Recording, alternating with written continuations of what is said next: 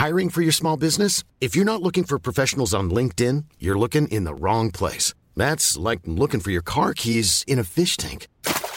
LinkedIn helps you hire professionals you can't find anywhere else, even those who aren't actively searching for a new job but might be open to the perfect role. In a given month, over 70% of LinkedIn users don't even visit other leading job sites. So start looking in the right place. With LinkedIn, you can hire professionals like a professional. Post your free job on linkedin.com slash people today. On peut peut-être parler de, de ce fameux rôle de, de belle-mère et de ce titre de belle-mère peut-être. Pourquoi tu disais que tu détestes ce... Bah, parce que déjà, il y a mère dedans. Euh, je suis pas sa mère. Je suis un parent. Euh, mais mais le, le titre de mère, enfin, j'ai pas envie de la spolier de ça. C'est elle, sa mère, c'est pas moi. À la limite, euh, et on en rigole souvent, il, il déteste m'appeler belle maman, mais il m'appelle par mon prénom. Euh, J'aimerais bien qu'on se trouve un petit truc quand même qui, qui marque un peu plus la proximité qu'on a que juste mon prénom, qui, je trouve, est un peu, euh, me met un peu à distance. Exécuté par qui? Fabrice Florent. Fabrice Florent.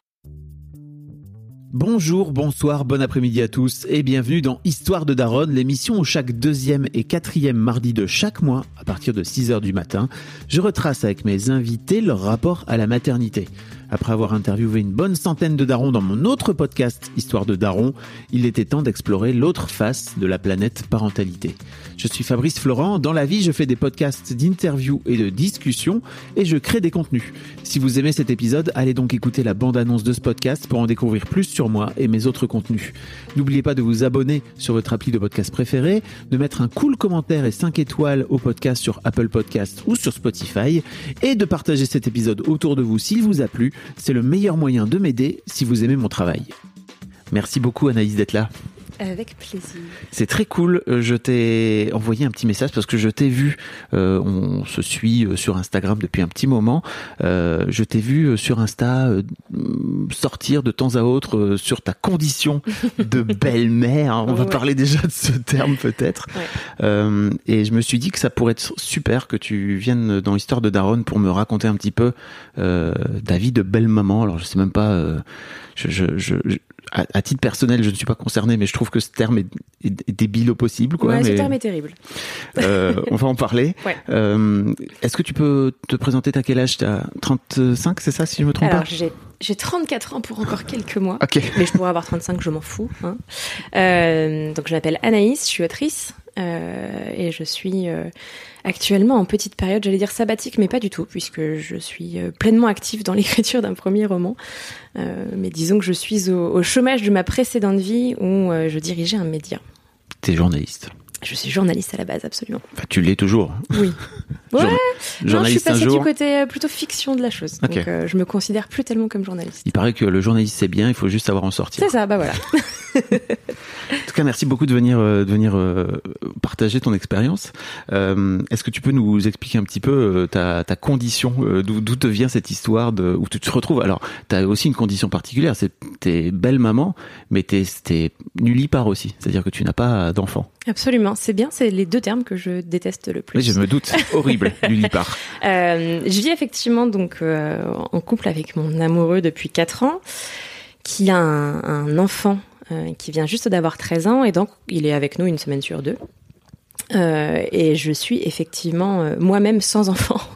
Euh, nullipare, c'est vrai qu'il y, a- il y a quand même ce, ce- cette racine nulle qui est absolument terrible, je Elle trouve, et qui nous renvoie à, à tout ce qu'on n'a pas fait. Euh, alors que moi, au contraire, justement, ne pas avoir d'enfant qui, qui, qui soit sorti euh, de moi, ça me renvoie à tout ce que je vais pouvoir faire, et que je pourrais pas forcément faire si j'en avais un. Ok. Euh, T'as une vraie volonté de pas avoir d'enfant euh, Est-ce que tu te considères de ce fait-là comme child free On peut dire ça? Ouais, absolument. Ok. Ouais, ouais. C'est euh, c'est un vrai désir et, et c'est pas un, un non désir d'enfant, c'est un vrai désir de ne pas avoir d'enfant. Euh, alors je je suis pas sûre que ça ne va pas changer dans les années à venir. Je peux pas être euh, Enfin, en fait, ça a été aussi le, processus, enfin, c'est le résultat d'un très long processus, d'énormément de questions au passage à la trentaine, euh, d'énormément de questions aussi quand je me suis mise en couple euh, avec euh, mon amoureux qui est déjà père par ailleurs, et où, quand je lui ai posé la question, au bout de enfin très très rapidement en fait. Il est un petit peu plus âgé que moi et, et très très rapidement, je lui dis est-ce que tu veux avoir de nouveau des enfants ou pas? Euh, Juste que je sache moi si, euh, enfin en gros si tu vas me priver de quelque chose entre guillemets ou pas. Euh, J'étais complètement perdue, je savais pas si j'en voulais ou pas, mais je voulais être sûre que la porte euh, reste ouverte si jamais j'en voulais. Sa première question, sa première réponse a été non. Euh, donc la grosse discussion, euh, on en a beaucoup discuté et puis finalement ça c'est un peu. Euh, T'avais quel âge donc à l'époque? J'avais 30 ans. Ouais, donc en Euh, plein 31 dans. ans. Ah bah en plein dans dans tout ce que je ne vis plus depuis que je- je- j'ai pris cette décision. Enfin en tout cas depuis que j'ai ce choix s'est un peu imposé à moi de me dire que en fait la seule chose qui me qui me parle dans la dans la maternité, dans la parentalité, c'est la transmission, c'est le fait de euh, de voir un enfant développer une personnalité, de l'aider à développer cette personnalité et de l'aider à trouver sa place dans le monde, à devenir autonome, etc. Et tout ça, je le trouve complètement avec mon bel enfant en fait. Euh, on a une relation qui est absolument dingue. On se parle énormément. Il, il me confie beaucoup de choses et je pense que je suis un, un tiers parent euh, de confiance pour lui et, euh, et surtout, je pense qu'il y a des choses qu'il peut me dire plus facilement qu'à ses parents. Euh, et ça, et ça, je, enfin, je pense que c'est une chance et pour lui et pour moi. Et donc en fait, il, me comble sur tellement d'aspects que je j'ai pas du tout besoin de, de remplir cette espèce de, volonté de transmission avec un autre enfant qui grandirait dans mon utérus.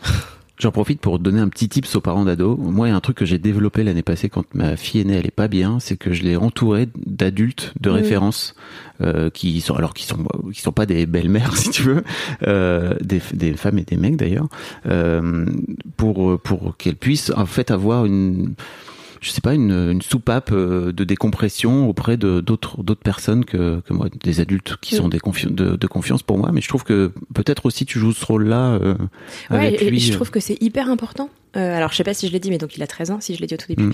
Euh, et il arrive quand même dans cette période où il a évidemment énormément de questions, y compris sur des sujets qui sont pas forcément qui ne sont pas facilement abordables avec tes parents, la sexualité, etc.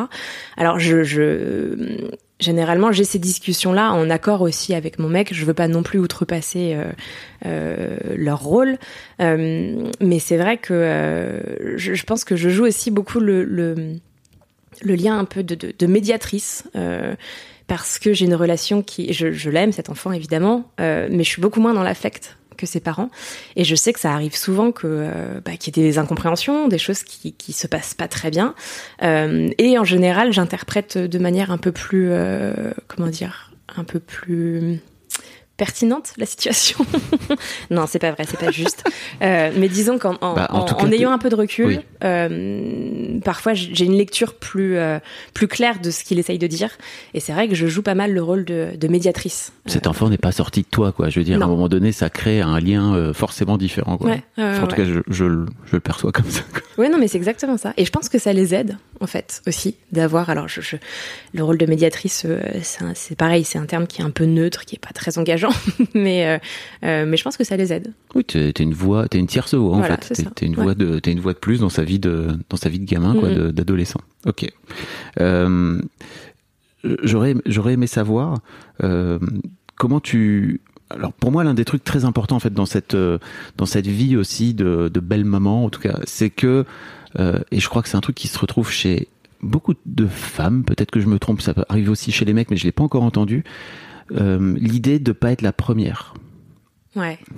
euh, que en fait ton gars ait eu une vie avant toi et euh, c'est un truc que j'ai entendu chez plein d'amis Mhm. qui se sont mis avec des gars qui étaient déjà maqués auparavant qui avaient une vie auparavant et c'est et, et je me demandais à quel comment, comment ça avait été pour toi par rapport à ça Moi, je m'en fous royalement. En fait, on a tous une vie, quoi. Toutes et tous une vie. Je, je- j'ai vécu pendant six ans avec un mec avant lui. Alors, j'ai fait le choix de pas avoir d'enfant, mais euh, ça aurait pu en être autrement. Euh, je, vraiment, ça, m'importe pas du tout de pas être la première. On a une histoire qui est complètement folle. On s'aime euh, passionnément.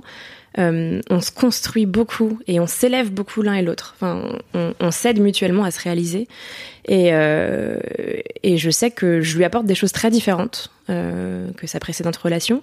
Et du coup, il n'y a aucune, pas jalousie, mais il y a aucune, il y a aucune comparaison possible. Il y a et je m'en fous vraiment quoi.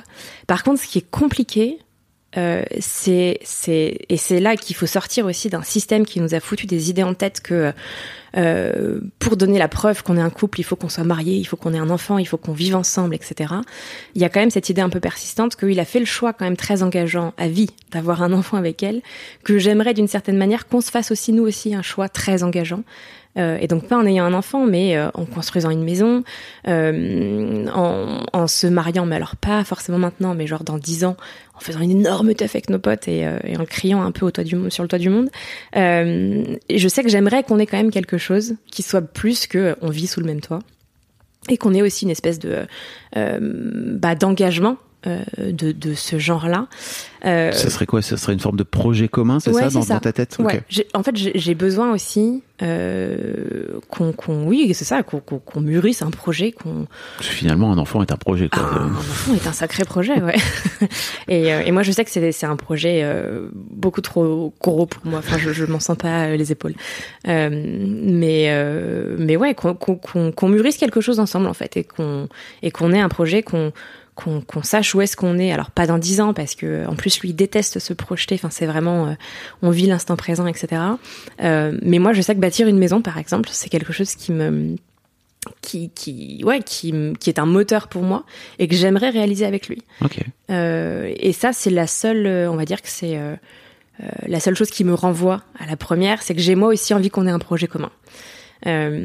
par contre, là où là où il y a pas de la jalousie, mais là où c'est compliqué quand même dans la vie d'une belle maman, c'est sûr que c'est la présence, l'omniprésence de l'ex.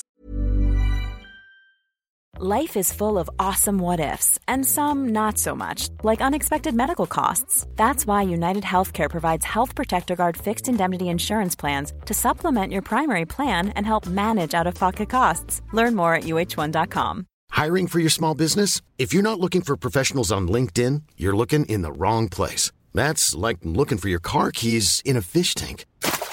LinkedIn helps you hire professionals you can't find anywhere else, even those who aren't actively searching for a new job but might be open to the perfect role. In a given month, over 70% of LinkedIn users don't even visit other leading job sites. So start looking in the right place. With LinkedIn, you can hire professionals like a professional. Post your free job on linkedin.com slash people today. C'est la mère. C'est la mère de ce bel enfant que, euh, qui vit euh, avec nous une semaine sur deux. Donc c'est euh, y compris, enfin les semaines où elle a son fils, bah, c'est beaucoup de textos à mon amoureux. Les semaines où elle l'a pas, c'est aussi un peu de texto, mais un peu moins. Euh, mais euh, mais c'est sûr que c'est une présence qui est quand même euh, qui est un peu fantomatique, mais pas complètement, quoi, qui, est, qui est quand même bien ancrée dans notre quotidien. Comment t'as fait toi pour grandir, évoluer avec cette présence qui, de toute façon, j'imagine, enfin non, tu peux pas te défaire? Ah bah non. et puis et puis non, enfin je veux dire, et je, je et je le souhaite pas. Enfin c'est une tu vois, je voudrais pas, par exemple, que euh, son fils soit tout le temps avec nous, ou à l'inverse, euh, qu'on ait un mode de garde complètement différent. Je trouve qu'on a trouvé un équilibre qui est euh, qui est très chouette. et évidemment, c'est sa maman. Enfin, c'est c'est normal qu'elle soit là, mais c'est sûr que parfois, j'aurais envie, et ça, je l'ai déjà dit à mon mec, j'aurais envie qu'il y ait des horaires d'ouverture, quoi. C'est-à-dire que bah non, quand il n'y a pas d'urgence, c'est pas ok de passer un coup de fil à 23 heures en fait. on a notre vie, ce serait bien de la respecter et ce serait bien de se dire que qu'il y a des moments qui sont adéquats et puis d'autres qui ne le sont pas. Ok. Vous en avez parlé ensemble, c'est ça Ouais. Énormément, j'imagine. Ouais, alors c'est toujours un peu compliqué parce que euh, euh, lui, il est très dans le comment dire, il veut pas la faire souffrir, il veut pas, euh, puis il est très très impliqué, très investi dans son rôle de père, euh, et donc il, veut rester un soutien en fait, et il veut rester le pilier de la famille, ce que je comprends parfaitement. Mais euh, mais c'est vrai que parfois je lui dis, euh, ça nous est arrivé, ça, ça lui est pas arrivé très souvent, mais quand parfois il passe une heure et demie un samedi après-midi à discuter de je sais pas quel sujet. Alors c'est toujours lié à leur fils, hein, mais mais je dis putain, enfin j'ai l'impression de, qu'on me vole euh, du temps euh, doublement euh, déjà parce que enfin c'est une heure et demie de notre samedi après-midi.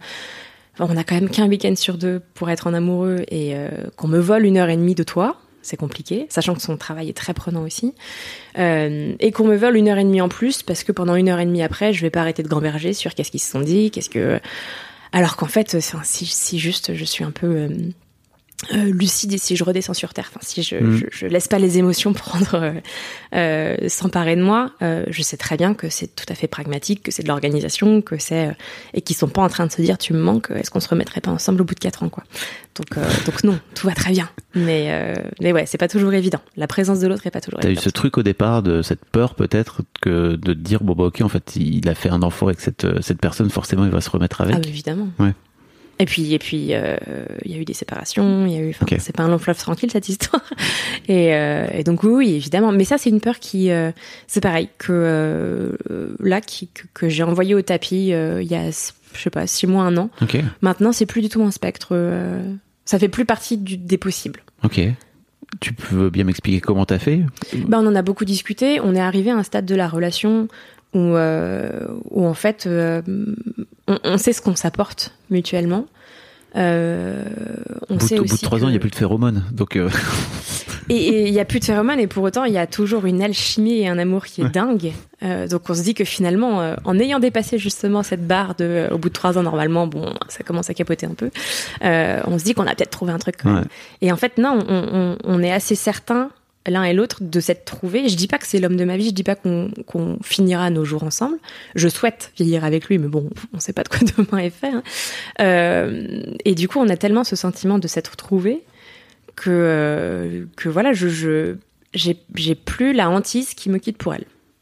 Ça c'est fini et on en a discuté et et, et il me rassure beaucoup sur ce sujet aussi. ok Donc euh, ça c'est important, je pense. Et, il prend souvent les devants euh, sur ce genre de sujets qui ont pu être aussi complexes dans des relations précédentes. Notamment, il a énormément d'amis euh, et moi, je, j'ai toute confiance en lui, donc euh, je, je m'en tamponne et, et tant mieux à la limite. Euh, moi, je sais que j'ai aussi pas mal d'amis, alors qui se à l'inverse des, des, des mecs quand ils se mettent en couple euh, ont tendance à un peu écarter leurs potes euh, filles.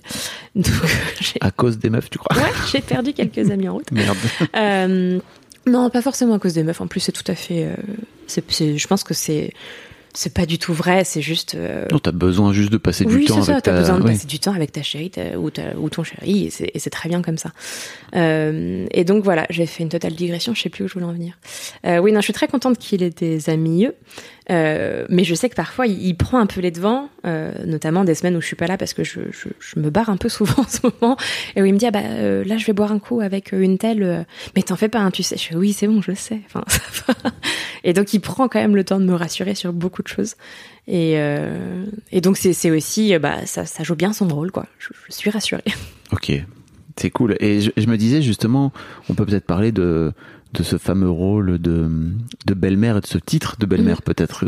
Pourquoi tu disais que tu détestes ce... ce- ce- Bah, parce que déjà il y a mère dedans.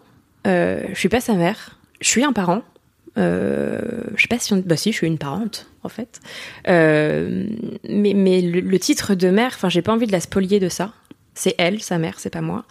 Et puis surtout ce truc de belle quoi. Enfin, euh, et, enfin je sais pas c'est c'est c'est c'est c'est quoi du coup l'antagonisme? Enfin c'est quoi le si je suis sa belle-mère, euh, enfin elle c'est la mère moche? Enfin il y a un truc qui qui est, qui est peut-être complètement très primaire mais qui me qui me débecte un peu. Euh, et puis vraiment, ouais, le fait qu'il y ait, qu'il y qu'il y ait mère là-dedans, à la limite, euh, et on en rigole souvent, il, il déteste m'appeler belle maman, mais il m'appelle par mon prénom. Euh, J'aimerais bien qu'on se trouve un petit truc quand même qui, qui marque un peu plus la proximité qu'on a que juste mon prénom, qui, je trouve, est un peu, euh, me met un peu à distance. Mm. Alors parfois, si on rigole, je, enfin, je suis sa belle doche, quoi. Mais, euh, mais du coup, euh, ouais, il n'y a, y a pas d'autre mot, on n'a pas trouvé autre chose. Euh, qui- Beldoche, c'est pas très amélioratif oui, en mais même hein, justement, il y a ce truc un peu Oui, de, de- euh, on redore un peu le blason de la belle doche. de le récupérer. Ouais. Ou même la marâtre, tu vois, on pourrait faire aussi euh, de tous ces termes qui sont qui ont une connotation très négative. On pourrait peut-être aussi les twister un peu et leur redonner un peu un peu plus de positif. J'allais te parler de la marâtre justement qui Ouais. est vue comme euh, dans tous les contes, euh, les Disney, les machins, comme vraiment la pire personne au monde, Ouais. qui brutalise euh, Mm. ses beaux enfants, etc., etc. Comment comment t'as réussi toi à à accepter ou à ou à embrasser, tu vois, ce statut qui est quand même particulier, quoi, j'imagine pour toi? C'est très particulier. Et alors, ce qui est, ce qui est drôle ou pas, hein, je, je sais pas si c'est drôle, mais quand je suis tombée amoureuse de son père, j'avais pas du tout. Je savais qu'il avait un enfant, mais j'avais pas du tout en tête qu'un jour j'allais avoir un rôle à jouer auprès de cet enfant.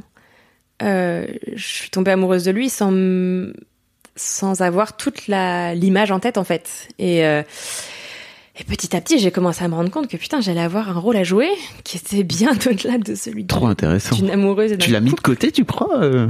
Je pense que je voulais pas le voir. Oui. Euh, je pense que, euh, en plus, j'étais plutôt dans la phase. Donc, il y a eu beaucoup de cycles, hein, mais j'étais plutôt dans la phase je ne veux pas d'enfant. Donc, je pense que je ne voulais pas voir que j'aurais un, un rôle à jouer auprès d'un enfant qui n'était pas le mien.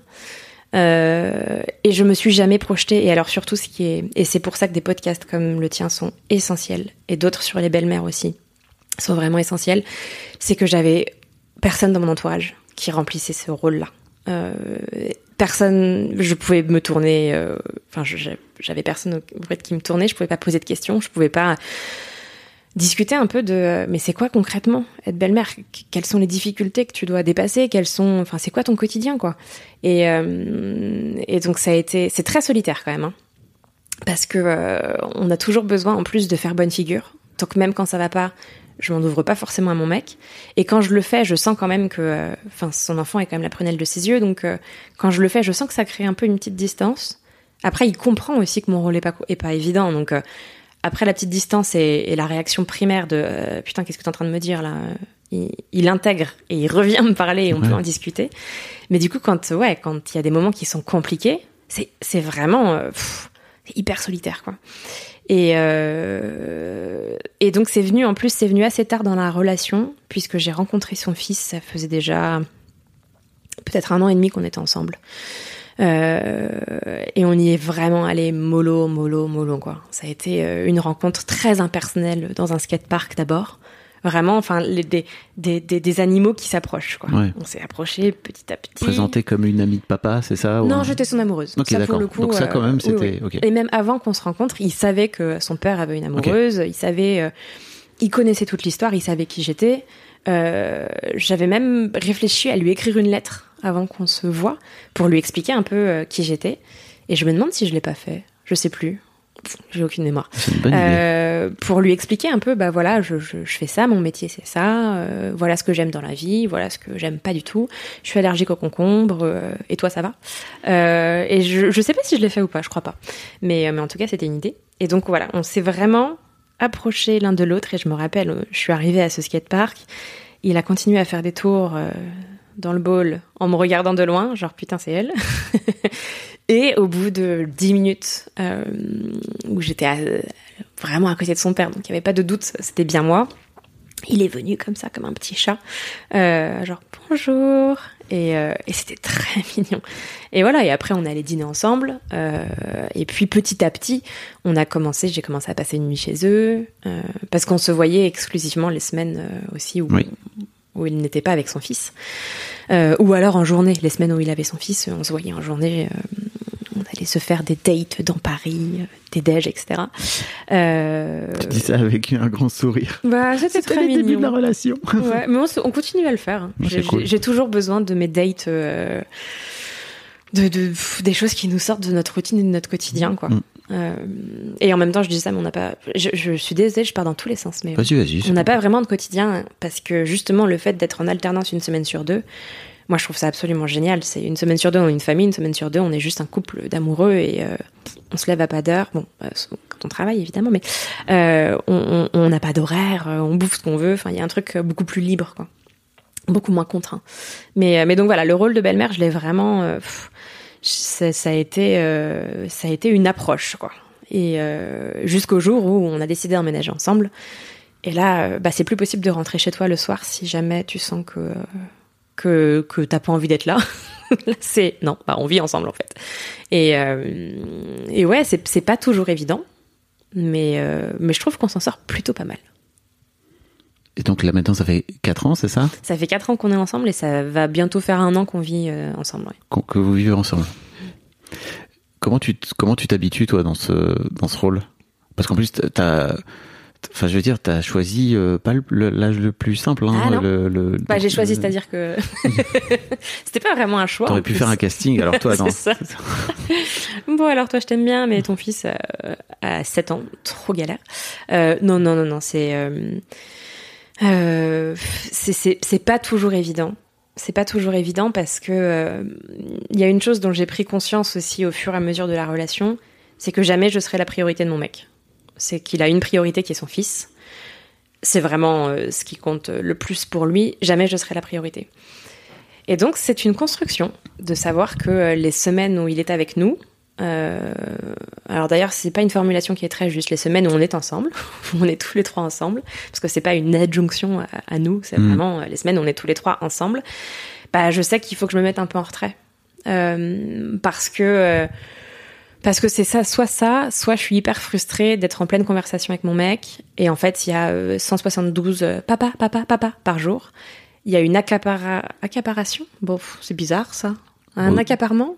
Bref, il s'accapare. Euh, enfin, il s'accapare, c'est pas vrai, c'est son, son père, donc c'est normal, mais il demande beaucoup d'attention. Ouais. Et, euh, et il a beaucoup de mal à, à respecter aussi. euh, Enfin, il, il voit deux personnes en discussion, s'il a un truc à dire, il le dit, quoi. Et donc ça, je, je euh, c'est intégré. Je, je sais que euh, qu'il demande beaucoup d'attention. Euh, donc j'essaye aussi quand je suis dans de bonnes dispositions de soulager aussi mon mec de ça. Quand il y a un papa, c'est bah tu sais il y a pas que papa en fait. Euh, Tu vis aussi avec Anaïs, donc euh, plutôt que de dire papa vraiment 157 fois par jour, tu as, le droit aussi de m'appeler. Je peux t'aider. Et dans 95% des cas, en plus, enfin c'est pas un truc qui est dévolu à son père quoi. Je, je peux complètement l'aider. Donc donc ça, on, on- j'essaye un maximum de de d'être présente et de soulager mon mec de ça. Mais il y a aussi des jours où j'ai pas envie. Enfin, vraiment, il y a des jours où, où, euh, la belle maternité euh, est un poids. Euh, ça, c'est évident. Des jours où, où je suis enfermée dans ma grotte en train d'écrire et, et, et où non, j'ai pas envie qu'on me dérange pour savoir quand est-ce qu'on bouffe, quoi. Enfin, il y a un truc. J'ai choisi de pas être mère, euh, justement aussi pour ces considérations-là. Enfin, je veux dire, je, je c'est très égoïste, mais j'ai besoin de mon temps et j'ai besoin de pouvoir me réaliser moi en tant qu'être humain. Ah, si, c'est- je crois pas que ce soit très égoïste. hein. En tout cas, c'est comme ça que c'est dépeint. Oui, mais c'est ça. oui. Mais le simple fait de le dire, c'est Oui, oui, déjà. c'est vrai. euh, C'est que, c'est que- c'est que j'accepte euh, l'espèce Oui, c'est de, de, de sanction euh, collective de, je suis pas, je suis pas d'accord. de la nullipare qui est nulle, qui est égoïste et qui est vraiment. Non, je, je le vois pas comme ça. Euh, et donc oui, c'est pas, pas, toujours évident, mais j'accepte aussi que ce soit pas toujours évident. En fait, euh, c'est pas un long fleuve tranquille. euh, il a 13 ans en plus. euh, Il y a des jours où ça va, il y a des jours où, où ça va pas du tout et, il fait la gueule à table, on sait pas pourquoi. Et ça va en fait. Et moi, je me souviens de mon adolescence, qui était vraiment pas évidente non plus. Et c'est vrai que je convoque beaucoup mes souvenirs d'adolescente pour pouvoir l'aider aussi et pour pouvoir dédramatiser pas mal de choses et me dire attends ça va euh, enfin, toi à son âge euh, t'étais pire toi à son âge tu faisais ça. Donc euh, laisse-le un peu respirer laisse-lui de la liberté. Mais euh, mais parfois c'est plus fort que moi. Je, je je me rends compte que je suis sur son dos quoi. Enfin il y a vraiment euh, et je me dis putain mais arrête. T'es- t'es précisément ce que tu voudrais pas qu'on T'es sur son dos pour quoi faire? Oh bah vraiment, euh, mets la table, range ta chambre, euh, ton slip sale là, Ah ouais, donc tu le mets t'es- pas à côté du bac à T'es une marâtre, quoi, c'est ça? Euh, non, je, je crois que je suis, euh, enfin, je suis, je joue mon rôle de parent, quoi. Oui. C'est, euh, je commence à avoir de l'autorité sur lui et, et pas à considérer, enfin, je considère pas que c'est pour lui faire faire des choses, Mm. mais c'est juste pour qu'on soit un, un- pour qu'il comprenne aussi ce que c'est que de vivre en, en collectif. Et en fait, je ne suis pas sa boniche, son père n'est pas sa boniche. Il a 13 ans. Je pense qu'il a aussi besoin d'être euh, d'être autonomisé. Il a aussi besoin qu'on lui fasse confiance pour faire des choses. C'est con, mais je lui ai appris à faire des pâtes, quoi. Mm. Et il savait pas. Et il était hyper content. Et, et, et en même temps, je lui dis, bah, tu vois, tu sais faire des pâtes. Si un midi tu veux rentrer euh, du collège et que t'as pas envie de bouffer à la cantine et que bah, ni ton père ni moi ne sommes là, tu sais te faire à manger. Enfin, tu sais au moins te faire un plat de pâtes. Et, euh, et moi, je sais que, enfin, je me suis barrée de la maison, j'avais 18 ans, je suis partie vivre aux États-Unis. L'autonomie, pour moi, c'est, la valeur cardinale. Enfin, c'est vraiment le truc euh, le plus important qui soit. Et euh, Ça, c'est un truc que t'as envie de transmettre, Ah pour ouais. le coup. ah ouais. On parlait de transmission tout à Ouais. l'heure. Vraiment. Et j'ai envie qu'il sache que qu'il peut tout faire dans la vie et que qu'il se mette pas de limites. C'est c'est un ado qui a qui a beaucoup de peur, euh, parfois euh, totalement injustifiée. Et je sais que je l'aide beaucoup sur ce chemin aussi où parfois vraiment, ça me saoule qu'il ait peur de trucs euh, qui me semblent tout à fait inoffensifs. Euh, mais je l'accompagne beaucoup. Euh, on est allé à la foire du trône par exemple. Il était à moitié terrorisé.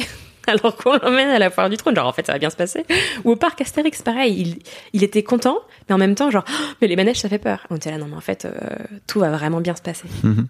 Et il est hyper fier quand je l'emmène dans un manège qu'il voulait pas trop faire et je lui dis mais si ça va être cool. Et puis je suis là et puis je te protège et puis ça va très bien se passer. Et au final il s'éclate et il en sort et, et je le vois me regarder et me dire putain, mais enfin, il me le dit pas, mais merci quoi. Mm. Merci de m'avoir un peu poussé au cul pour que j'aille faire ce truc que j'avais pas envie de faire et qui en fait était génial. Et, euh, et, et oui, parfois ce, ce- cette envie de l'émanciper, euh, bah peut-être que ça passe effectivement pour euh, pour des petites phrases de marâtre, mais euh, ouais, en fait, c'est normal que t'apprennes à vider le lave-vaisselle. C'est normal que C'était une vanne hein, quand je t'ai dit Oui, ça. non, parce mais bien que, sûr. Parce que pour moi, en fait, c'est juste. pour le coup, t'es juste en train de, de vouloir filer une éducation à ce gamin, Ouais. quoi. Ouais, ouais. Et, et, et puis ne pas se dire que c'est ok que les adultes fassent tout, quoi. Mm. Alors il te dit que c'est injuste, hein. Il te dit que pareil, euh, l'école c'est terrible, que nous on a de la chance de faire des métiers qu'on aime. Et je dis mais tu, tu crois que c'est fun en fait d'aller bosser tous les jours et euh, donc on a des grandes discussions sur la valeur du travail aussi, sur euh, Surtout, on est passé par là avant toi, petit con, là. Ouais. oui, mais alors ça, il a beaucoup de mal à l'entendre. Alors Oui, pour sûr. lui, c'est vraiment, oh, on est des vieux cons, quoi. Mais Ah ouais? c'est, euh, alors moi pas, parce que parce que je suis quand même plus proche en âge euh, de lui que ses parents. Donc j'ai 34 ans, il en a 13, son père en a 42 et sa mère est un peu plus âgée. Euh, donc je, je suis pas une vieille conne. Euh, en tout cas, il me le dit pas comme ça. Mais, mais tu sens parfois qu'on est à la ramasse, quoi. Enfin, c'est. Puis alors, j'ai trouvé un truc en plus qui, l'exaspère, c'est que quand il, il utilise des mots, des expressions que je trouve franchement border et, et que j'aimerais bien qu'il arrête de les utiliser, je me mets à les utiliser moi-même. Donc quand je lui parle et que je dis wesh, frère, et, et en fait, ça l'énerve tellement qu'il arrête de les utiliser. Et donc ça le gonfle parce que du coup, il y a ce truc de. euh, elle appuie sur un bouton et j'arrête de faire ce qu'elle veut plus que je fasse. Quoi. Tu lui ringardises direct. Je euh, ringardise complètement ces ce expressions. hyper cool. Ouais. Non, mais t'es éclaté au sol. Non, mais tu sais même pas le dire de la bonne manière. je sais pas, il y a des trucs, c'est. Non, mais c'est très drôle. Mais tu le fais consciemment. Ah, je le fais consciemment, oui. Oh, la manipulation psychologique de l'adolescent. C'est pas de la manipulation. Un peu. C'est pas grave, hein. Je suis juste plus, plus smart sur certaines choses. pour en arriver, c'est pour en arriver à tes fins finalement. C'est pas, pas, c'est pas méchant en plus. Non, c'est pas pervers. Oui.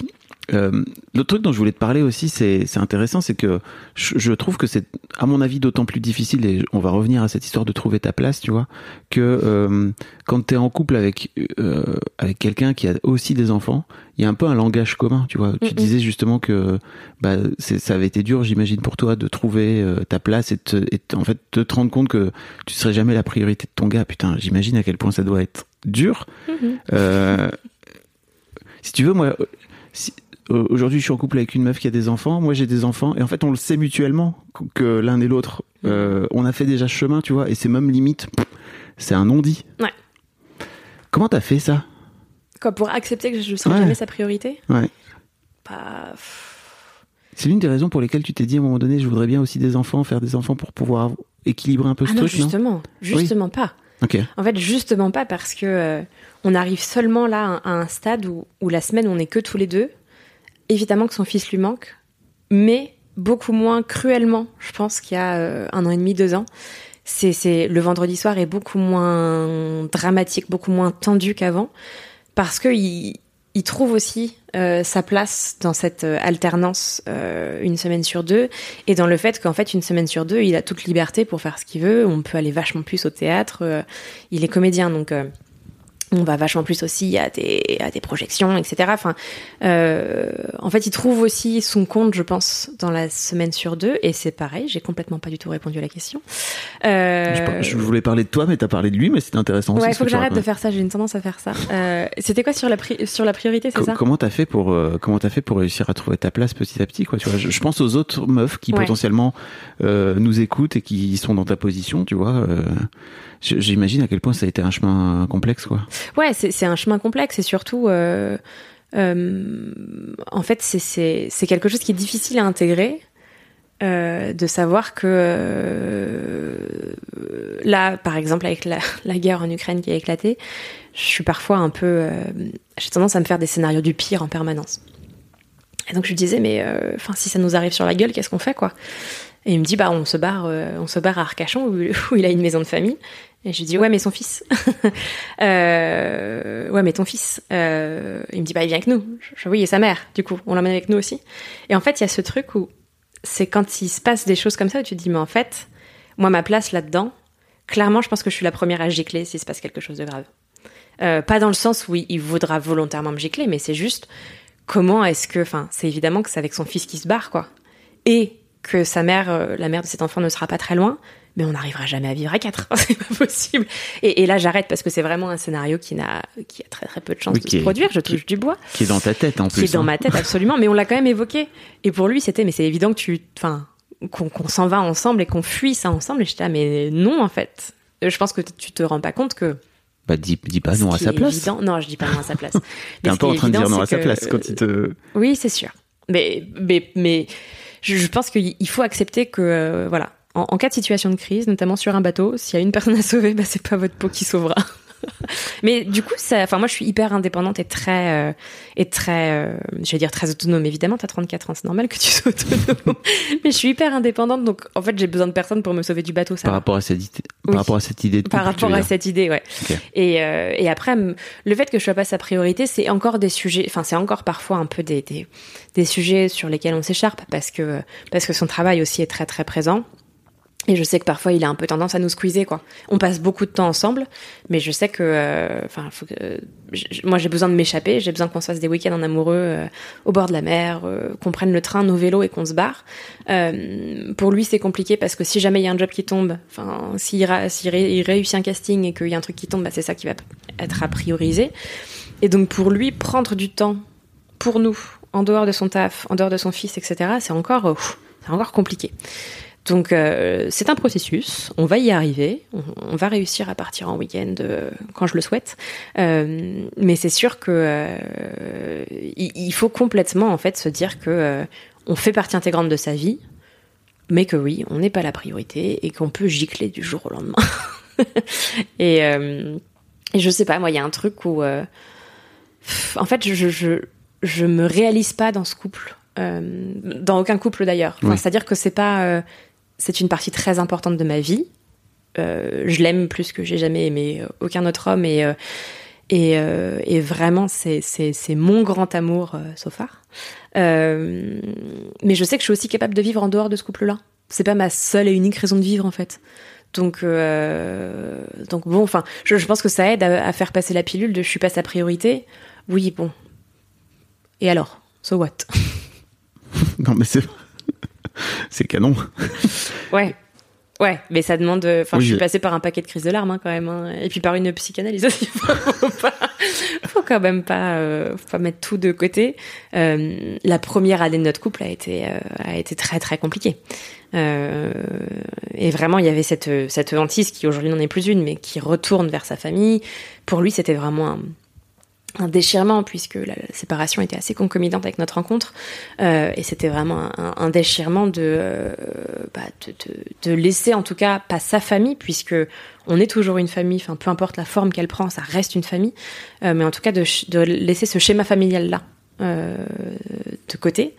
Et, euh, et donc oui ça a été une, une grande souffrance. Et donc construire un couple sur des cendres euh, pas complètement éteintes d'un précédent couple c'est vraiment pas simple mais avec l'aide d'une bonne psy, euh, on arrive. On, arrive à, à dépasser certaines choses, à, à, à enterrer certaines peurs, à ne pas les laisser nous bouffer, surtout. Tu, Euh, par- tu parles de toi là quand tu parles de oui, psy. je parle de moi. Ouais, ouais, ouais. Euh, parce que, euh, parce que voilà, les, les, peurs peuvent, peuvent pas être maîtresses de notre vie, quoi. Et, euh, et si on agit que par peur, ben on fait plus rien. Et puis, enfin, je, je serais pas là où je suis aujourd'hui si j'avais eu peur en, en permanence qui me quitte, qui retourne vers elle, que, enfin, c'est pas vivable en fait. Donc, euh, En parlant de peur, je voudrais bien te, te lancer là-dessus aussi. Tu me racontais hors micro que tu as enregistré, donc tu me racontais qu'il y a un podcast qui s'appelle Belle-mère, c'est ça?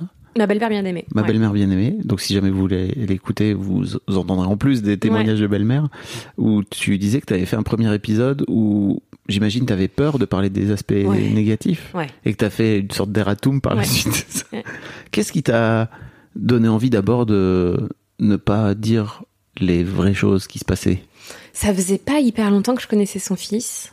Euh, pour moi, ce podcast, euh, donc ma belle ma belle-mère bien aimée, a été vraiment euh, un- une vraie vraie aide parce que je suis passée de je ne connais personne qui joue ce rôle-là à d'un coup plein de femmes me parlent directement.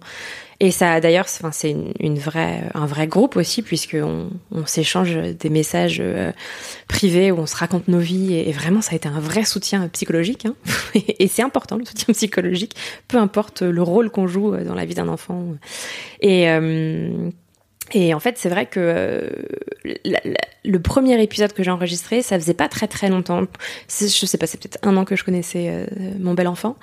Euh, et je pense que j'avais justement tellement peur de l'image de la marâtre que je pouvais pas me permettre de dire la vérité. J'avais trop peur de l'image que je renverrais et je voulais montrer à quel point c'était génial, à quel point c'était magique. Et, et- je pense que j'ai, ouais, j'ai dit une partie de la vérité. Je dis pas que ce que j'ai dit est faux, mais ce que j'ai raconté n'était qu'une partie de la vérité, complètement amputée de toutes les difficultés, de, euh, de à l'époque, euh, cette présence de l'ex qui était pour moi invivable. Et, euh, et ouais, c'était pas, hum, c'était, c'était, c'était pas évident de le formuler. J'avais surtout pas envie que mon mec l'écoute et se dise, euh, mais en fait, j'ai rien à faire avec cette personne. Ah, Enfin, genre, j'avais peur que ce soit un, un vrai problème pour nous, en fait. Mais en fait, c'est ridicule parce que je lui parle de tout. Donc, euh, tout ce que j'aurais pu dire dans cet épisode-là, il le savait déjà, globalement. Euh, après, il y a des choses qu'il n'entend pas forcément, mais ça, c'est un autre sujet. C'est son problème à lui. ça. Et, euh, et j'ai eu besoin, effectivement, peut-être, je sais pas, six mois après, de, de faire un épisode vérité. et, et de dire, en fait, ce que je vous ai raconté, c'est- c'était hyper. c'était très brillant, très paillette. Mais, mais la vie de belle-mère, c'est pas que ça, quoi. La vie de belle-mère, c'est aussi beaucoup de souffrance, beaucoup de solitude. Euh, et c'est pas que, euh, que des trucs hyper sympas, une relation magnifique avec un enfant qui n'est pas le nôtre. Euh, voilà, il y a aussi beaucoup de difficultés au quotidien et, euh, et vraiment il y a des jours où je craque et c'est pas simple.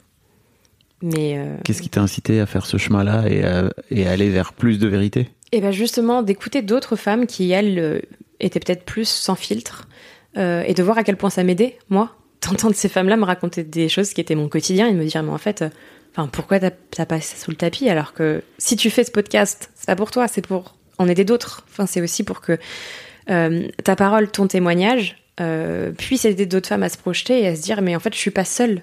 Et enfin pour moi c'est la seule et unique raison d'ailleurs enfin c'est aussi celle pour laquelle je suis là. C'est pour que d'autres femmes se disent putain mais on vit la même chose et pourquoi pas échangeons et, voyons comment est-ce qu'on peut s'aider mutuellement. Et je me suis dit j'aide personne en racontant que euh, enfin que tout est beau tout est rose quoi. Et c'est la même chose sur euh, je sais pas sur l'accouchement. Euh, c'est quand même un truc dont on parle toujours. Enfin jamais une de mes copines qui a accouché m'a dit c'est une horreur. Tu te fais éventrer. Non c'est oh là là j'ai oublié. Bah t'as oublié meuf ça a quand même été 12 heures de souffrance, quoi. Enfin, t'as oublié, t'as oublié. Je veux bien que les hormones fassent leur taf, mais quand même. Donc, euh, ouais, je pense qu'on a, on a un peu tendance quand même à, à ne pas parler de ce qui va pas, quoi. Et c'est ce qui est problématique, parce que c'est ce qui nous permet nous-mêmes d'avancer, et puis les autres, ça, ça leur permet aussi d'avancer. C'est pour, tu crois, préserver notre image, euh, Ouais. notre ego, quoi? Ah oui. Ok. Oui, oui, je pense qu'il y avait ce truc de. euh, Puis même, enfin, c'est, c'est même pour pour la mère de cet enfant. J'ai pas forcément envie que si elle écoute ça, elle se dise que, euh, enfin, que ce fi- son fils est un fardeau pour moi. Alors que c'est pas du tout le cas. C'est juste que parfois, sur une heure dans une journée d'une semaine compliquée, ouais, je voudrais bien être seule, ouais. Alors que euh, c'est pas représentatif de toute notre vie, Et puis en plus- quotidien qu'on a ensemble. J'imagine que c'est aussi des phases par lesquelles elle passe, Ah oui, ça, elle, je pense, oui. en tant que, en tant que mère, quoi. Enfin, en tout cas, moi, en tant que parent, c'est, Bah oui. c'est, c'est un truc que j'ai pu faire, Mm. quoi. Ok.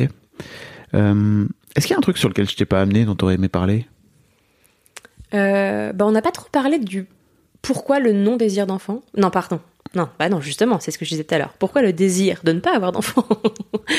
Euh, je, pense que c'est aussi important parce que moi je me suis posé énormément de questions et ça a été un sujet euh, vraiment bouleversant pour moi. Enfin, je suis passée par des phases où je pouvais pas mater un film dans lequel il y avait une nana qui accouchait sans, sans éclater en sanglots parce que j'avais l'impression que c'était ce qui me manquait à ma vie. Euh, où il y a un moment où cette fameuse horloge biologique euh, sonnait tellement fort que je me disais putain, euh, enfin je vais en faire un toute seule quoi.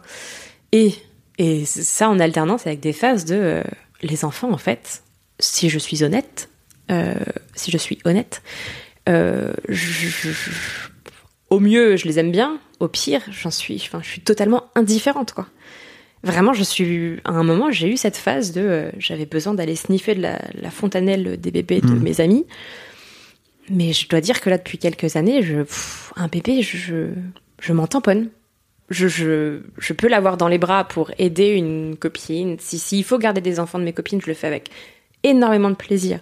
mais c'est pour les aider elles, pas parce que j'ai envie de passer du temps avec un bébé. Et, euh, et vraiment pour moi, et, et c'est pour ça aussi qu'il y a cette vision un peu d'égoïste, c'est que pour moi c'est une entrave à ma vie en fait. Et je vois justement, et c'est ça, c'est ça qui est assez merveilleux dans le fait d'être, euh, de pouvoir finalement mettre la maternité à l'épreuve en étant belle maman, c'est que euh, c'est que je, vois ce que ça me demande une semaine sur deux. Je vois ce que ça me demande d'énergie, de charge mentale, de penser euh, parce que mon mec a beau être le père, il y a des choses, enfin, qui m'incombent aussi, quoi. Penser à lui mettre le goûter dans le sac. euh, Enfin, euh, qu'est-ce qu'on va manger ce soir euh, Est-ce que son short de foot est bien lavé Enfin, c'est des choses qui qui m'incombent à moi aussi, en fait. Et, Et que tu fais avec plaisir? Pas toujours. Ok. Pas toujours. Et, et je sais que là-dessus, et je reparle encore de lui, mais parce que quand même, il est au centre de cette histoire, mais euh, mon mec est hyper prévenant là-dessus et, assez euh, alerte sur tout ce qui est charge mentale pour essayer de me soulager un maximum et pour que je prenne pas à ma charge des choses qui n'ont pas forcément à être à ma charge. Euh, donc il fait gaffe à énormément de choses et euh, et de toute façon il a vécu seul avec son fils pendant longtemps. Euh, Enfin je suis pas d'un coup euh, la sauveuse qui les aide quoi, c'est pas du tout ça. Mais ça n'empêche que même s'il prend à sa charge beaucoup de choses, ça ça n'enlève pas tout de mes épaules. Et une semaine sur deux, vraiment de bouffer heure fixe, euh, de euh, ah bah est-ce que t'es là parce que euh, moi je suis pas là cet après-midi, mais il quitte à 15h, il revient à la maison. Parfois c'est ouais, en fait quand il est là, je peux pas être concentrée uniquement sur ce que je fais. Et d'ailleurs, j'ai pas envie de l'être. Quand il est là, j'ai pas envie d'être enfermée dans ma grotte à écrire. J'ai aussi envie de passer du temps avec lui. J'ai envie de l'aider à réviser ses leçons. J'ai envie de jouer à un jeu. Je, en fait, c'est une attention. Euh, quand il est là, mon cerveau n'est pas entièrement dédié à ce que je fais. Et donc oui, parfois c'est c'est ouais, parfois c'est un peu lourd parce que euh, parce que tout le temps qui devrait être dévolu qu'à moi-même et à ce que j'essaye de faire, c'est-à-dire un roman, bah, parfois en fait je, je peux pas consacrer ce temps-là parce que je dois le consacrer à un enfant. Et, euh, et je sais que ce qui me rassure, alors ça va être terrible, je vais passer pour une terrible personne, mais je m'en fous. Ce qui me rassure entre guillemets, c'est que n'étant pas mon enfant et euh, en fait si un jour je suis terriblement malheureuse, je peux aussi sortir de cette situation-là. Je peux aussi m'en aller on, ne démissionne pas de son rôle de, de parent quand euh, c'est son enfant euh, dont on a accouché en fait. Et, euh, et je crois que cette, euh, cette porte de sortie qui est même pas une éventualité, enfin aujourd'hui je- là je, l'évoque parce qu'on en parle, mais euh, j'y Oui. pense même pas au Tout quotidien. comme t'évoques euh, cette histoire de bateau. Oui, abs- ou- absolument. voilà. C'est- En fait, c'est une éventualité. Un jour, peut-être, mais, mais c'est vraiment pas quelque chose qui, qui fait partie de mon quotidien. C'est juste que j'ai j'ai cette tendance à, depuis que je suis môme, à évaluer tous les scénarios. Euh, de A jusqu'à Z, j'ai tous les scénarios possibles. Donc oui, il y a un scénario, euh, Z prime prime, euh, où si vraiment je suis malheureuse comme les pierres, je peux m'en aller. Avec moins de culpabilité que si c'était mon enfant. Et pour autant, et ça c'est euh, aussi ce qui est ingrat dans le rôle de belle-mère, c'est que cet enfant je l'aime, et que si à l'inverse c'est son père qui décide de s'en aller, eh ben j'aurai aucun droit sur lui, aucun droit entre guillemets. Je j'aurai pas de droit de visite, euh, et peut-être que s'il veut lui garder le contact, il pourra, mais j'aurais pas, enfin c'est pas mon enfant quoi. Donc je m'investis énormément au quotidien, et pour autant il y a ce truc hyper injuste de, euh, on peut me le retirer à tout moment. C'était pas du tout la question. C'est- toi, je t'ai amené sur une question euh, libre, tu vois. Donc, Ouais, vrai. euh. Et, ben, et du coup, je te disais quand même que pourquoi est-ce que je veux pas avoir d'enfant et j'y ai pas du tout répondu. Mais T'as touché, t'as touché du doigt. Ouais. Mais t'as réussi aussi à, à combattre l'horloge biologique, comme tu disais?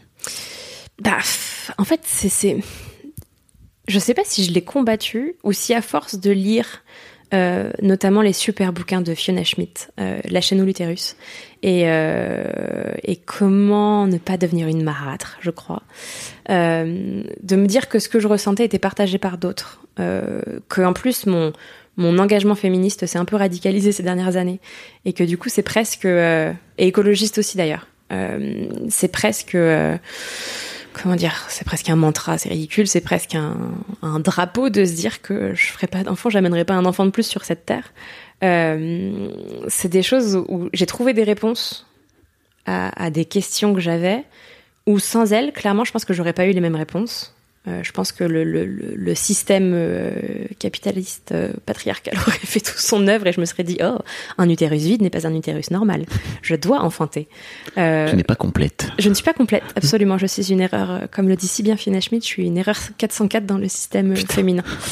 et en fait, en fait non, de de de, de m'éveiller à ces sujets-là, à la non maternité. euh, bah justement, en fait, m'a fait prendre conscience que j'étais pas du tout anormale, que j'avais le droit de ne pas en vouloir, que ça ne faisait pas de moi une sous-femme, euh, que la féminité d'ailleurs n'était pas du tout euh, corrélée à la maternité, même si il faut quand même être honnête, on a une place différente dans la société en tant que euh, nullipare justement et mère. Enfin, il y a un truc de l'ordre du respect, de de la considération aussi qui je pense n'est pas le même, et pas la même. Et tu disais tout à l'heure qu'on allait te considérer comme égoïste ouais. si tu offrais un ressenti qui te concernait en tant que meuf mm qui a pas d'enfant. Euh, c'est ça aussi, c'est-à-dire que les gens. En fait, je me, je me demandais plutôt comment t'en es venu à te dire que le fait de parler de, la, enfin, de ce que tu ressentais, mm. euh, t'avais peur que les gens allaient venir te dire que t'étais égoïste? Mais parce que c'est c'est quand même euh, cette espèce de vieux relent qui traîne dans la société quoi. Enfin. C'est un truc qu'on t'a déjà dit? Non, c'est pas un truc qu'on m'a déjà dit, mais c'est comme tout un tas de choses, c'est intégré en fait. Et c'est malheureusement ce qu'on doit combattre au quotidien. Ces choses qui sont intégrées sans même qu'on ait eu l'impression de les ingérer à un moment. C'est presque comme si ça, ça coulait dans nos veines de citoyens et citoyennes. Il euh, y a ce truc de, euh, je sais pas. Pff, de Vichy quoi. c'est vraiment euh, travail famille patrie quoi. De Vichy. Est-ce que tu vas vraiment... parler des pastilles J'étais perdu. Non, pardon. non non mais ah oui, y a, vraiment à l'ancienne en ouais, mode pétain quoi. Ouais, il y a un truc très intégré en fait. Et euh, mais d'ailleurs c'est quelque chose que enfin je, je bosse vachement sur la parentalité dans le roman que je suis en train d'écrire où j'ai dû aussi Tiens donc. n'est-ce pas? J'ai dû aussi euh, et d'écologie et de travail. Et j'ai dû aussi déconstruire certaines choses parce que dans, dans, dans mon couple précédent euh, c'était presque enfin pour moi c'était même pas questionnable c'était la voie à suivre. Ok on allait se marier on allait faire un môme. Enfin euh, non l'enfance a toujours été un peu en débat. Mais mais pour moi c'était normal que bon bah ça fait six ans qu'on est ensemble Bon, finalement, je suis tombée en désamour, donc ça ne s'est jamais produit. Mais de se dire que le, le, le schéma classique, ouais bah oui on va se marier faire un enfant. En fait c'était même pas une question de choix. C'est bon bah c'est la vie quoi. On fait des enfants. Enfin c'est comme ça. C'est ce qui se passe. Et aujourd'hui en étant bien plus éclairée sur ces sujets là je me rends compte que je, je, je me rends compte euh, que en fait c'est justement pas un choix. Enfin pas pour tout le monde évidemment mais que finalement on est un peu dépossédé de notre choix par la société qui nous dit que le schéma à suivre et avec tous les récits dont on a été abreuvé depuis qu'on est môme de la famille parfaite, c'est ça, la vie parfaite, c'est de se marier et d'être heureux et d'avoir beaucoup d'enfants, qu'en fait on a vraiment été conditionné quoi. Et pour moi c'est pas tellement un choix de faire des enfants parce que c'est tellement la réponse à une condition que en fait euh, aujourd'hui j'ai l'impression de faire un choix beaucoup plus conscient en me disant que je veux pas d'enfants que, que si je, je, je, je, continuais juste sur ce mouvement de bon bah mon horloge biologique sonne, euh, je vais trouver un géniteur.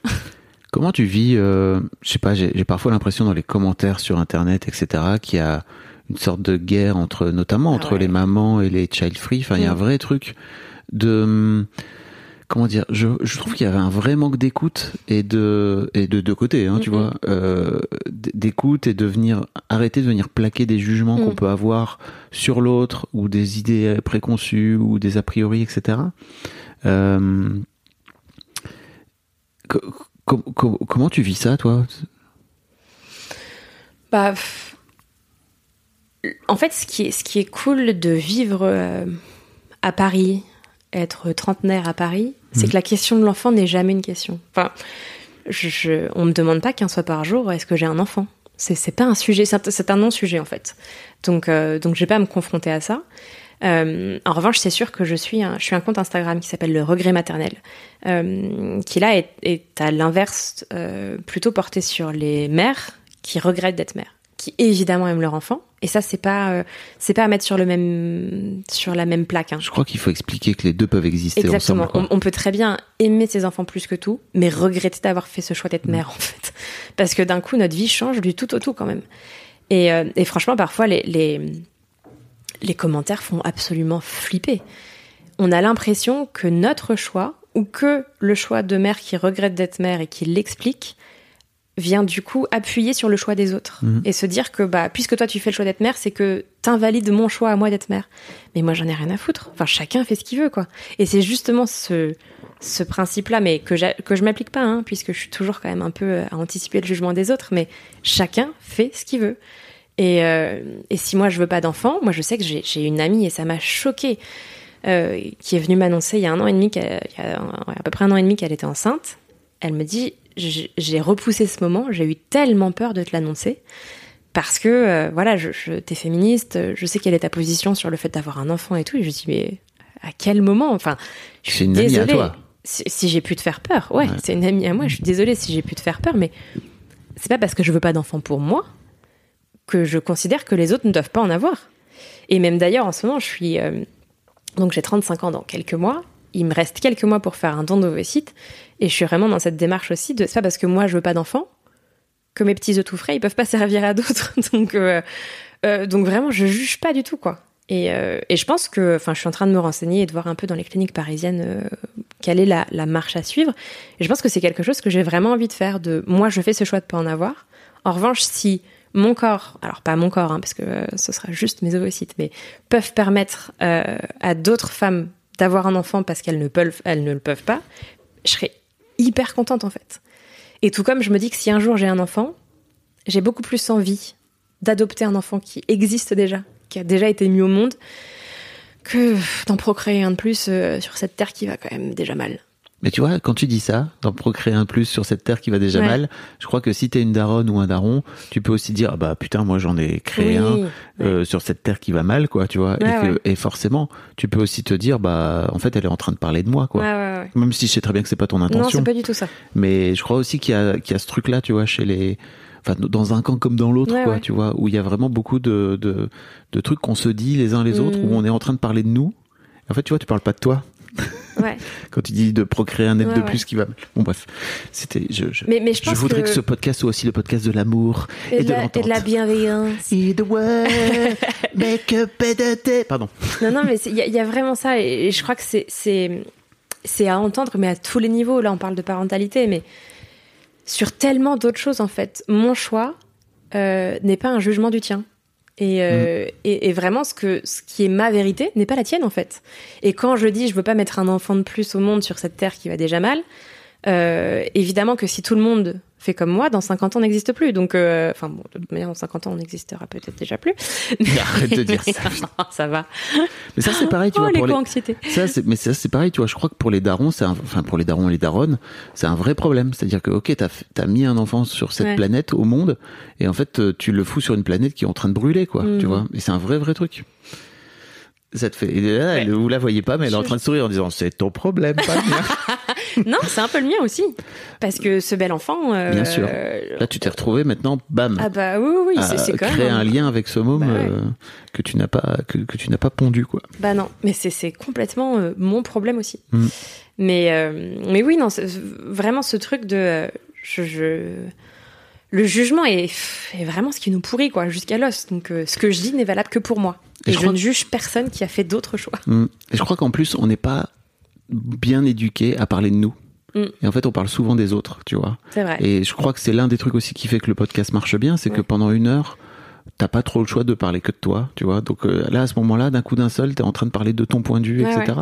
Là où je crois que dans la communication interpersonnelle, c'est vachement plus dur de vraiment parler que de soi, quoi. Enfin, il y a toute une éducation à faire, je crois. Et tu vois d'ailleurs à quel point c'est difficile de parler de soi, c'est que je pense que j'ai passé 50% de mon temps à parler de mon mec. Je crois pas 50%, Non, mais t'as un peu parlé de ton mec, effectivement. Mais comme tu dis, il fait partie de, il fait partie de l'équation, Ah quoi. bah oui, plus qu'un peu. Plus qu'un peu. Euh, comment tu te vois euh, vieillir avec ce môme? Euh... Et ben. Dans l'hypothèse de, vous êtes toujours ensemble, Ouais. il est toujours dans ta vie. ça, Ah, mais pour moi, je me vois parfaitement. euh, Alors, je dit qu'il fallait qu'on trouve un terme, mais. euh, parce que lui pense qu'il voudra des enfants. Cet enfant Mhm. pense qu'il voudra des enfants. Et donc, je lui dis, oh là là, je serais belle grand-mère. Enfin, tu vois, il y, a- il y a des choses où je, je me vois dans sa vie jusqu'à ce que mort nous sépare, quoi. Enfin, Ok. j'espère, en tout cas. Et j'espère que ce lien, ce qui est aussi terrible, c'est ça, c'est qu'on crée un lien qui moi me semble indéfectible. Sauf qu'en fait, il est en pleine adolescence. Il peut très bien, dans un an, me dire merde. En fait, t'es rien pour moi. Tu comptes pas mmh. ce qu'on a vécu. Je m'en fous. t'es personne. tout comme je sais pas, moi, en grandissant à l'âge adulte, euh, il peut se dire que vraiment euh, euh, j'ai joué un rôle pas cool dans sa vie. Pourquoi pas? Il peut y avoir un retour de bâton à un moment. donc non, ce, lien que je voudrais indéfectible, bah, on est deux à le créer. Donc s'il décide que, je l'emmerde, il n'y a pas en plus cet ascendant parental, entre guillemets. C'est-à-dire qu'il n'a pas à faire avec moi jusqu'à la fin de ses jours, c'est que je suis pas sa mère ou son père. Quoi. Enfin, euh, d'ailleurs, même les parents, hein, les, enfants peuvent très bien dire un jour, euh, je vous envoie chier et, je vis ma vie comme je l'entends et je veux plus jamais vous parler. Euh, mais là, il y a quand même une, un degré de séparation supplémentaire. C'est-à-dire que je suis la copine de son mec, quoi. De son mec. Je suis la copine de son père. Le dernier truc dont je t'ai pas parlé, et je sais pas pourquoi, mais tu m'as tendu la perche plusieurs fois, je sais pourquoi, c'est que tu es aussi en train de contribuer à l'éducation d'un petit mec mm. qui a 13 ans, qui j'imagine, euh, alors je le connais pas, mais on te, on te bourre le mou euh, à 13 piges de tas de conneries euh, qui sont souvent issues de la société patriarcale. Est-ce que qu'est-ce que ça te fait toi de de contribuer à l'éducation d'un petit gars euh, de 13 ans Mais c'est absolument en 2022. Ouais. C'est très joyeux. Euh, parce que. Tu euh, lobotomises, c'est ça? Eh ben non, justement, je ne lobotomise pas. non, ce qui est génial, c'est qu'avec son père, on est absolument raccord sur notre vision du monde. Donc ça, c'est très cool. On l'est pas forcément avec sa mère. Il y a des choses où, où, voilà, on n'est pas tout à fait raccord sur certaines thématiques. Typiquement, moi qui se mettre du vernis à ongles, par exemple, je trouve ça fun, quoi. En fait, euh, explore, on s'en fout. c'est pas, je veux dire, ta vie ne tient pas à ce que tu te mets sur les ongles. Et ça, on le coupera peut-être au montage. Euh, mais euh, je, je ne le lobotomise pas. En revanche, ce qui est sûr, c'est qu'on a des discussions mais infini sur le consentement, sur son rôle en tant que mec dans la société. Alors, il a 13 ans, hein, euh, je, on, le on lui bourre pas le mot non plus de trucs qui ne sont pas de son âge, mais par exemple, il y a, je sais pas, il y a, il y a, trois semaines, il est allé dans, à une boum un samedi soir. Enfin, j'imagine qu'il regarde déjà du porno, non, à 13 ans, ou eh ben, on en a déjà discuté. tombé sur du porno. Eh ben non, on en a discuté. On lui a expliqué que euh, la vision de la femme hmm. dans les films pornographiques était très compliquée, hmm. euh, que c'était pas la vie, hein, euh, que les conditions en plus de travail étaient quand même. Enfin bref, pour le coup, je pense qu'on a peut-être un peu trop dit sur le sujet. mais, euh, mais bref, il sait que le porno, c'est un peu le mal quand même. Et on lui a dit, on lui a expliqué qu'il y avait des plateformes de porno plus éthiques. Mm. Que le jour où il serait en âge, où il aurait besoin, où il aurait envie, euh, on lui indiquerait. Enfin, qu'en gros, on lui ouvrirait le chemin et que après, bon, tu fais ce que tu veux. Et, euh, et après, c'est vrai que j'essaye aussi de de de pas lui apporter toutes les réponses. mais là, par exemple, je lui ai acheté et c'est terrible parce que je vais pas trouver le nom. Euh, je lui ai acheté le nouveau euh, Dico des ados. Euh, et, vraiment, il y a plein d'entrées sur la sexualité, sur aussi l'amour de soi, ce qu'est la, ce qu'est la honte, enfin toutes les émotions par lesquelles peuvent passer un ado. Et je sais que c'est pas à moi de lui apporter toutes les réponses en fait, et de lui dire bah tiens, je te donne ça. Et il a commencé à le feuilleter, il me dit ah mais c'est génial. Et je pense qu'il faut aussi l'accompagner à trouver ses propres sur voilà, à trouver ses propres réponses euh, euh, bah, par lui-même. Euh, mais par contre, c'est sûr que sur, sur des sujets, on, on, matraque certaines notions, quoi. Et donc le consentement, ce que je disais, il a là une boum il il y a trois semaines et il nous dit qu'ils vont jouer au jeu de la bouteille. Et alors là, avant même qu'on on lui dise c'est quoi la règle? Le consentement. Oui, bon, d'accord, ok, c'est bon, c'est intégré. Mais il y a ce truc vraiment de il faut jamais forcer une fille à quoi que ce soit, tu, enfin même un garçon d'ailleurs. Et, on essaye aussi, c'est drôle parce que même nous, on essaye de se déconstruire quand on lui parle, c'est que on essaye de jamais genrer ses relations et de lui dire quand t'auras une meuf ou un mec, quand et on se regarde parfois genre oh, putain c'est dur quoi parce que c'est pas dans notre système. Enfin c'est, euh, il faut qu'on, il, faut qu'on se batte un peu, enfin pas qu'on se batte mais non, faut... il faut qu'on y pense. Mm. Tout comme aujourd'hui, c'est devenu, euh, moi, ma grille de lecture de euh, est-ce que la personne en face de moi dit toutes et tous? Ou pas? Ou est-ce que c'est toujours le masculin qui l'emporte? Et en fait, cette grille de lecture, bah, voilà, il faut que je me l'applique sur, euh, sur les relations. Et il faut pas que je parte du principe que ce petit mec sera 6-7. Euh, peut-être que il va passer par tout un tas de tout un tas d'explorations et c'est très bien. Peut-être qu'il sera une fille à un moment donné. Peut-être, mais mais j'avoue que je, je, je trouve que c'est une place hyper privilégiée en fait de bah, de pouvoir accompagner un petit mec justement dans ce monde qui est profondément en train de changer. Il y a aussi, euh, enfin, on est en train de déconstruire complètement euh, la virilité, l'homme, mais sans forcément dire, bah, comment est-ce qu'il faut être homme aujourd'hui, puisque c'est plus comme ça qu'il faut faire. Comment est-ce qu'on fait? Et, euh, et j'avoue que je trouve ça assez précieux de l'aider sur ce chemin-là. Trop bien. Merci beaucoup Anaïs. Bah, merci à toi. C'était super. Ouais, c'était cool. Je mettrai tous les liens dont on a causé dans, dans les notes de cet épisode. Euh, grand grand merci vraiment, c'était trop trop trop chouette. Et eh ben j'ai adoré parler de tout ça avec toi. Trop bien. Un grand merci à vous d'avoir écouté jusqu'au bout. Pensez à rejoindre le serveur Discord pour venir commenter avec le reste de ma commu. Je vous trouverai tous les liens dans les notes de cet épisode. Et si mon travail vous plaît, je vous rappelle que vous pouvez m'offrir en échange un peu de sérénité en vous abonnant à mon Patreon ou en m'envoyant de l'argent en vous munissant de votre CB. Vous trouverez tous les liens dans les notes de cet épisode également. Bonne fin de journée et j'espère à très bientôt pour un nouvel épisode de podcast. Mom deserves the best, and there's no better place to shop for Mother's Day than Whole Foods Market. They're your destination for unbeatable savings, from premium gifts to show-stopping flowers and irresistible desserts. Start by saving 33% with Prime on all body care and candles. Then get a 15-stem bunch of tulips for just $9.99 each with Prime. Round out Mom's menu with festive rosé, irresistible berry chantilly cake, and more special treats. Come celebrate Mother's Day at Whole Foods Market.